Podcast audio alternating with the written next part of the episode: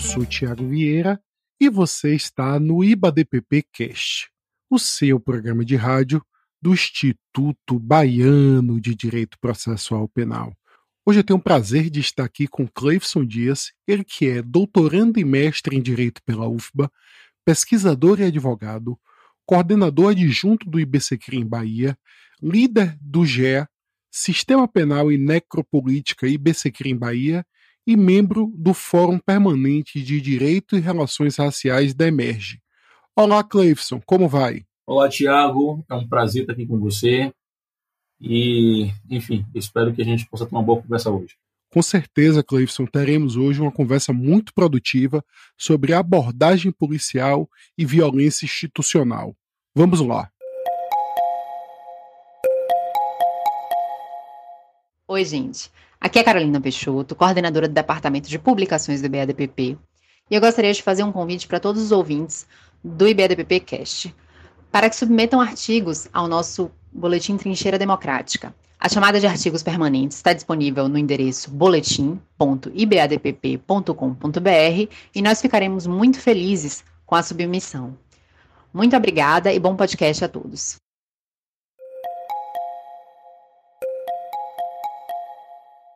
Cleifson, antes da gente adentrar especificamente no tema de abordagem policial, é preciso que a gente contextualize qual é o papel da violência nas sociedades contemporâneas. Então, Tiago, essa pergunta é uma pergunta importante, especialmente nesse momento, porque a gente tem discutido muito sobre os rumos do direito, sem pensar, inclusive, a teoria social que o subjaz. Então, o direito é uma ciência social aplicada, né, segundo, inclusive segundo os nossos órgãos institucionais, e obviamente vai ter uma teoria social que vai ali uh, fundar essa, essa ciência social aplicada. Então, pensar em violência é pensar justamente na história contemporânea, mas, sobretudo, pensar no que trouxe né, essa história contemporânea até aqui. Por que eu digo isso? Porque o tipo de sociedade que a gente vive hoje, o sociedade neoliberal, essa violência ela foi generalizada para todos os corpos, mas nem sempre foi assim. Mas também dizer que a violência é um dado da humanidade, mas mais precisamente de uma humanidade que a gente conhece a partir do olhar ocidental. Então, a Europa ela, ela se funda né, dentro de uma lógica de extrema violência.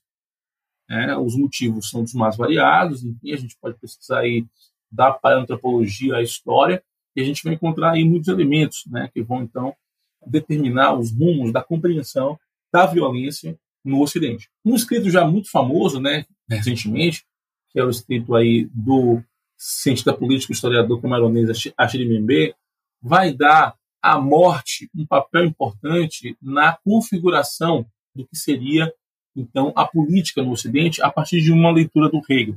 Então esse filósofo alemão, né, muito conhecido e enfim fundador, né, da modernidade, ou, ou pelo menos o seu último grande delineador, o Hegel vai dizer que o estado de natureza é justamente esse medo da morte que uh, impulsiona o indivíduo a não evoluir. Então, na, na parábola do senhor e do escravo, Hegel vai dizer que, olha, então a morte é aquilo que vai dignificar a vida em sociedade, né? vai tornar a cidadania possível. Bom, Uh, dizer isso também é, de alguma forma, construir uma lógica de existência fundado na morte, fundado na violência, portanto. A gente tem aquelas imagens, né, sempre muito festejadas da Revolução Francesa, com a bandeira francesa em cima de pilhas de corpos, como sendo então a instauração do Estado moderno, do Estado que nós, em tese, deveríamos festejar. Isso tem reflexo né, no momento presente. Então, no momento presente, a gente ainda acredita, em alguma medida, que um Estado moderno, um Estado robusto, um Estado realmente que atende aos preceitos da racionalidade moderna é um Estado que controla a sua violência e não um Estado que inibe a sua violência. Então, a violência estatal é um dado que faz parte da própria estrutura do Estado. A estrutura do Estado ela se funda na violência. Eu diria até que mais do que a estrutura do Estado. Eu acho que a violência estatal é um dado que é sistêmico. Ele não, não se fixa tão somente na sua dimensão uh, tão somente estrutural ou visível, mas também na sua, na, na sua perspectiva invisível. Eu queria trazer aqui uma fala de, um, de uma figura muito importante né, da literatura contemporânea, falecido no final do século XX, que é o Michel Foucault, que, a despeito de todas as críticas sobre racionalidade, e aí a gente pode também pensar nisso, né, pensar nesses termos, ele vai dizer que a racionalidade é o que programa e orienta o conjunto da conduta humana. Há uma lógica tanto nas instituições quanto na conduta dos indivíduos e nas relações políticas. Há uma racionalidade mesma nas formas as mais violentas. O mais perigoso na violência é sua racionalidade. É claro que a violência é nela mesma terrível, mas a violência encontra sua ancoragem mais profunda e extrai sua permanência da forma de racionalidade que utilizamos. Pretendeu-se que se vivêssemos em um mundo de razão, poderíamos nos livrar da violência. Isso é inteiramente falso. Entre a violência e a racionalidade não há incompatibilidade. Isso é Michel Foucault, né, uma figura tão festejada do pensamento ocidental, inclusive crítico. E ele faz essa, essa crítica grande à violência que a gente precisa se atentar para isso. Né? Um Estado moderno que se funda na violência é um Estado, sobretudo, que produz a violência cotidianamente na vida dos seus cidadãos. Então a gente tem cidadãos que estão ali diuturnamente vivendo sob a égide de uma lógica violenta. E essa é a lógica do Estado que a gente vive hoje em dia. O Achille também vai, vai dizer que quando a gente tem a virada do milênio, né, então a partir do século XXI, então a gente vai ter uma violência que ela vai se generalizar a partir da, daquilo que ele falou sobre a conexão entre capitalismo e animismo. Né? Então a gente tem uma forma de governação que ela é fundada numa liderança por parte do mercado, mas, mas sobretudo também como uma forma de a coisificação dos corpos, né? Então os corpos humanos eles são coisificados, eles são instrumentalizados para o aumento dos ganhos no mercado. Isso acaba trazendo para a gente problemas muito graves, né? Inclusive do ponto de vista da violência, coisas podem ser destruídas, assim como os corpos vêm sendo então destruídos também no momento presente. E a gente tem, por último, né, uma grande mazela nesse sentido, porque a gente chega nesse ponto alto do neoliberalismo com um histórico passivo muito grande de escravidão, né, escravidão racial no Brasil. E essa escravidão racial se fundou justamente na desumanização de um grupo social específico, que não raro é o grupo social, não raro e ao mesmo tempo não estranho, né, é o grupo social que é vitimado justamente de maneira mais, mais contundente por essa nova forma de sociabilidade que o neoliberalismo trouxe para a gente. Exatamente, Clifson e o que seja essa abordagem policial que tem sido historicamente um foco de violência estatal contra a nossa sociedade? Então, Tiago, essa é uma pergunta talvez de, de natureza psicológica, né? Então, eu vou, eu vou tratar essa pergunta dentro do nosso campo de, de estudos, né, que é o campo do direito e mais propriamente do direito processual penal, quer dizer o seguinte: o que sustenta a possibilidade de uma abordagem policial no Brasil está inscrito ali basicamente em dois artigos do Código de Processo, o 240, no seu parágrafo 2 e o 244. A gente pode fazer uma leitura breve desse artigo, onde vai dizer a busca será domiciliar o pessoal. No parágrafo 2 proceder-se-á à busca pessoal quando houver fundada suspeita de que alguém oculte consigo arma proibida ou objetos mencionados nas letras B a F e letra H do parágrafo anterior. Enfim, são elementos de busca. E os 244, né, que esse é o que é mencionado, inclusive, na, na jurisprudência, a busca pessoal independerá de mandado no caso de prisão ou quando houver fundada suspeita de que a pessoa esteja na posse de arma proibida ou de objetos ou papéis que constituam corpo de delito ou quando a medida for determinada no curso de busca domiciliar. Bom, isso por si só, esse grau de subjetividade ou subjetivismo presente na legislação, ele enseja a possibilidade de elementos sociais, de elementos de mentalidades históricas, então, orientem a ação policial na direção da consecução, enfim, do mandado do dispositivo 244. Além disso, Tiago, o que, é que a gente vê? A gente vê uma negligência por parte dos, dos órgãos de Estado em, inclusive, regular isso. A gente não tem jurisprudência sobre a, sobre a abordagem policial, a gente não tem critérios, né, critérios muito claros acerca da abordagem policial. Então a gente fica à mercê, inclusive, do subjetivismo do próprio policial que vem ali sendo forjado no seu dia a dia das ruas. E esse dia a dia das ruas, não raro, guarda consigo, fundamentalmente, os critérios mais duvidosos que nós podemos, então, imaginar né, no cotidiano de violência constante como esse que vemos nas ruas de Salvador, da Bahia, enfim, do Brasil. Mas nós temos um julgado, um julgado no, no HC 81-305, dígito 4 de Goiás, do relator Ilmar Galvão, um julgado bem antigo, inclusive, de passagem, um julgado de 2001, onde o ministro diz algo que é importante para que a gente tenha noção dos limites da nossa atuação. Então, da nossa, da nossa atuação, inclusive institucional. E ele vai dizer: a fundada suspeita, que é justamente aquilo que instrui a busca pessoal, prevista no artigo 244 do CPP, não pode fundar-se em parâmetros unicamente subjetivos, exigindo elementos concretos que indiquem a necessidade da revista em face do constrangimento que causa. A ausência, no caso, de elementos dessa natureza que não se pode ter por configurador na alegação de que trajava o paciente um blusão suscetível de esconder uma arma, sob o risco de referendo a condutas arbitrárias ofensivas a direitos e garantias individuais e caracterizadoras de abuso de poder. Enfim, busca pessoal sem critérios mínimos deve configurar, portanto, abuso de poder. O que é isso que significa?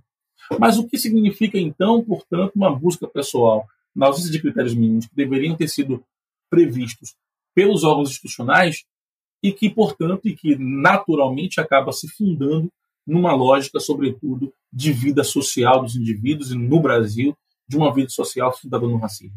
Significa, obviamente, abordagens policiais com critérios de seletividade grandes.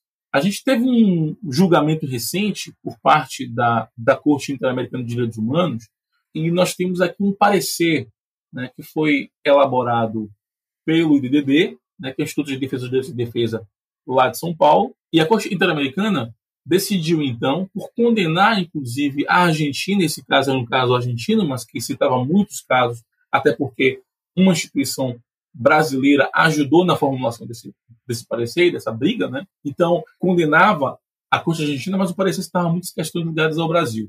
Nesse parecer, a gente vai ter uma informação que é bem importante, que ele vai dizer que em 2013 nós tivemos no estado de São Paulo mais de 14 milhões de buscas, né, de abordagens policiais, de buscas pessoais. 14 milhões. Em 2014, nós tivemos 15 milhões 488 mil 976 buscas pessoais. Mas dessas buscas pessoais, quantas lograram o êxito da prisão em flagrante? A gente não sabe nem precisamente quantas dessas buscas pessoais. O que a gente sabe é que no mesmo ano se registrou 151.042 prisões em flagrante. Ou seja, a busca pessoal, a busca pessoal que, enfim, deveria ensejar uma justificativa plausível, ela deveria, portanto, ensejar no mínimo uma prisão em flagrante. Então, se eu faço uma busca pessoal e encontro algum ilícito ali, eu prendo em flagrante. Então, outras possibilidades de prisão em flagrante também estão colocadas nesse mesmo período de ano. Mas nós só tivemos 151.042 prisões em flagrante, o que significa menos de 1% de êxito nas chamadas buscas pessoais. E essa busca alastrada, essa busca ampliada, essa abordagem policial ampliada, ela só é possível num lugar de restrição de direitos. Porque abordagem policial não é algo, como disse inclusive o ministro, que está afastada né, da possibilidade da criação de um forte constrangimento pessoal. Mas a gente faz isso no Brasil de maneira muito ampliada. 15 milhões e meio de pessoas corresponde a cerca de um terço do Estado paulista. Veja, durante um ano, a polícia abordar um terço da população do Estado é algo realmente chocante. Mas em que outro momento da história a gente tem também registro desse tipo? Tem um livro do Luc Vacan chamado As Prisões da Miséria, onde o Vacan faz um relato de algo que houve, então, no estado de Nova York, ali nos idos dos anos 90, no contexto da chamada política de tolerância zero. Então, após diversas manifestações contrárias à política, e é uma política que sempre cria, né, como a gente tem hoje ainda, né, essa repercussão né, dos critérios de desenvolvimento de uma de tolerância zero. Sempre vai criar ali uma brigada especial, vai implementar, então, uh, tecnologias novas, enfim. Mas ele vai dizer o seguinte, que quando, então, se protestou muito contra essas, essas políticas, ele diz, depois desses acontecimentos, né, desses protestos, as práticas agressivas dessa tropa de choque de 380 homens, quase todos brancos, que constitui a ponta de lança da política de tolerância zero, são objeto de diversos inquéritos administrativos e dos, e dos processos por parte dos procuradores federais sob, sob suspeita de proceder a prisões pelo aspecto, racial profiling, e de zombar sistematicamente dos direitos constitucionais de seus alvos. Segundo a National Urban Legal, em dois anos, essa brigada, que roda em carros comuns e opera a paisana, deteve e revistou na rua 45 mil pessoas sob mera suspeita baseada no vestuário, aparência, comportamento e, acima de qualquer outro indício, a cor da pedra.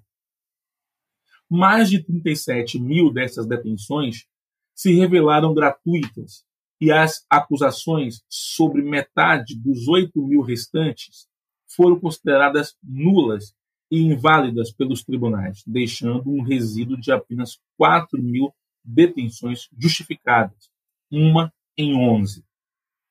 Uma investigação levada a cabo pelo jornal New York Telling News sugere que perto de 80% dos jovens, jovens homens negros e latinos na cidade foram detidos e revistados pelo menos uma vez pelas forças de ordem. Veja, o relato do Vacan, em plena política de tolerância zero americana, fala de 45 mil pessoas em dois anos.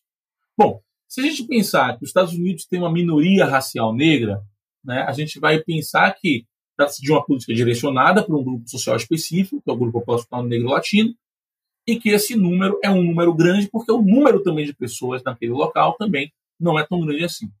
Mas então o que a gente vê no estado de São Paulo? A gente vê em um ano, 2014, 15 milhões. Não, não é um excesso, é 15 milhões 488.976 abordagens é um terço da população. O Estado de São Paulo tem uma, um, um, dado censitário bastante perturbador, né, porque não configura uma maioria racial negra do Estado de São Paulo.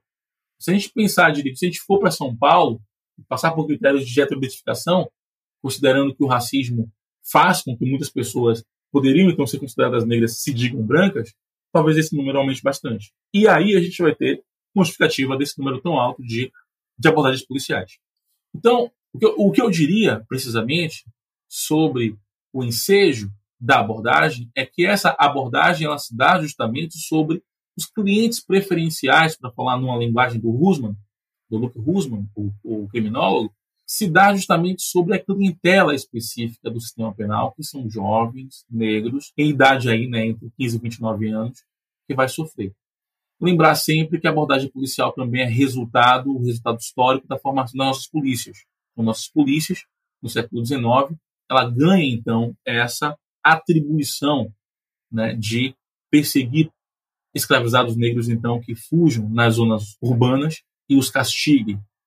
Então, também além disso, lembrar também que nesse mesmo período os ex-escravizados eram obrigados a andar com um documento que comprovasse sua situação de liberto e a ausência dele levava ao cárcere.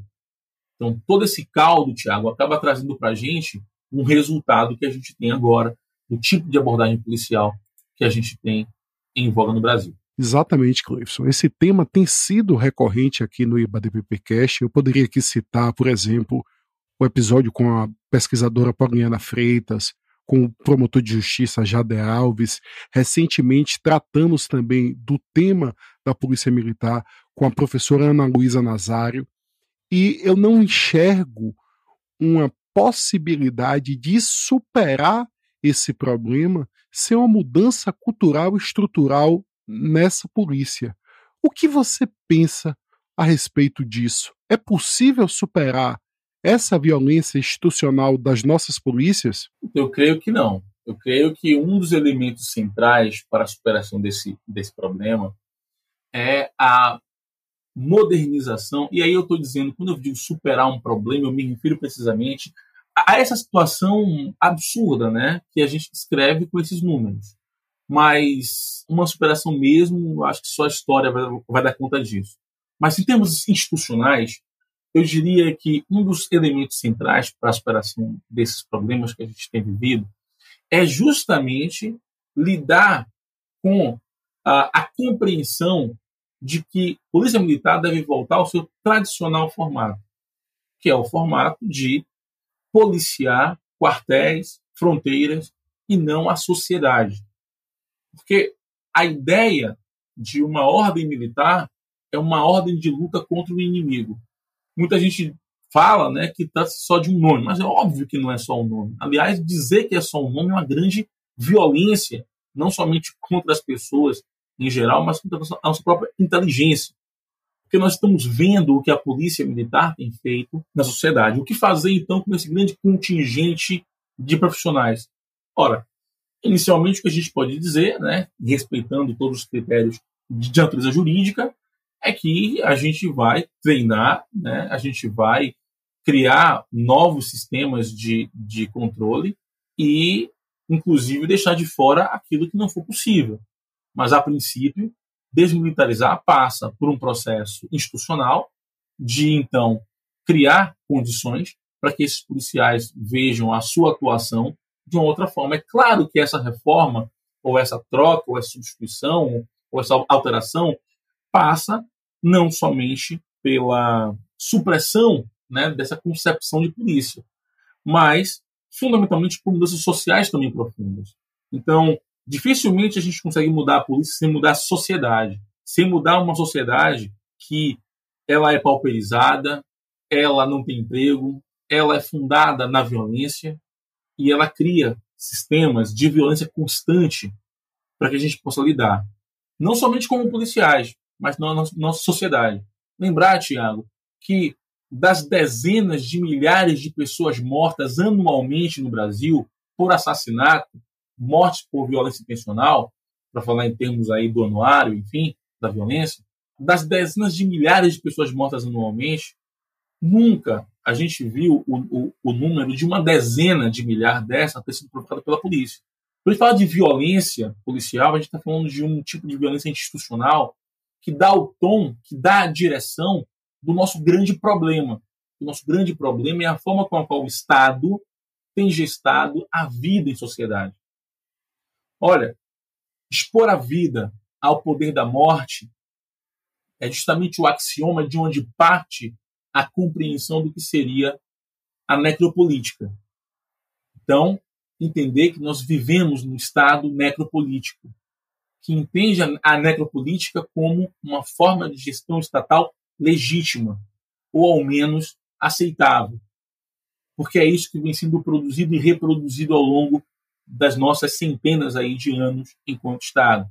Então, o que eu diria, precisamente, é que a forma militar da polícia é um problema, a superação do nosso estado de coisas, estado de coisas que a gente pode mencionar. O último, a, a grande a situação televisionada foi o caso do Gabriel. Mas o caso do Gabriel ocorre todo, todos os dias. Ocorre todos os dias aqui em Salvador. Nesse ano de 2020, uma pessoa morreu a cada 10 minutos no Brasil. Em Salvador, 23 jovens negros morrem por final de semana na Grande Salvador. Então a gente não tem uma expectativa positiva em relação aos anos vindouros. A gente tem uma noção e a gente precisa compreender a noção de que mudar a sociedade fará mudar nosso estado de coisas.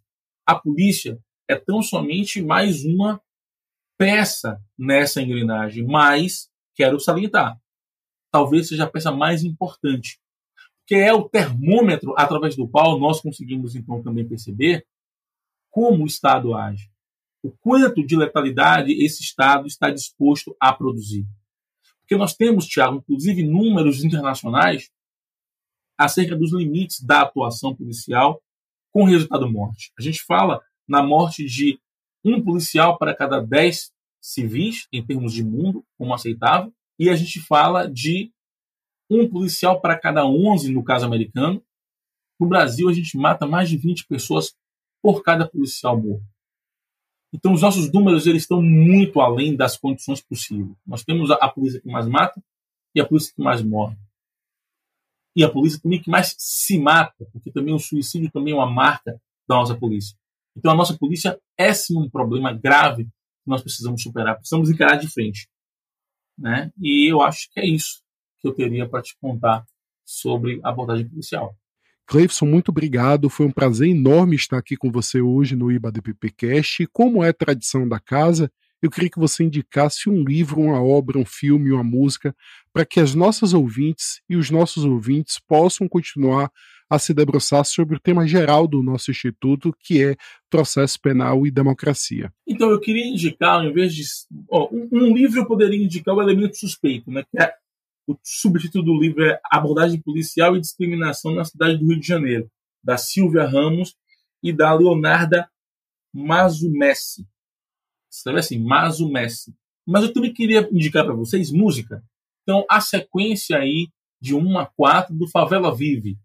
Eu acho que é uma boa, um bom repertório aí para a gente ter uma noção né, de como é que a gente tem vivido nos espaços de subalternização forçada aqui no Brasil. Cleifson, mais uma vez, muito obrigado. Foi um prazer enorme estar aqui com vocês e aos nossos ouvintes. Até a próxima segunda-feira.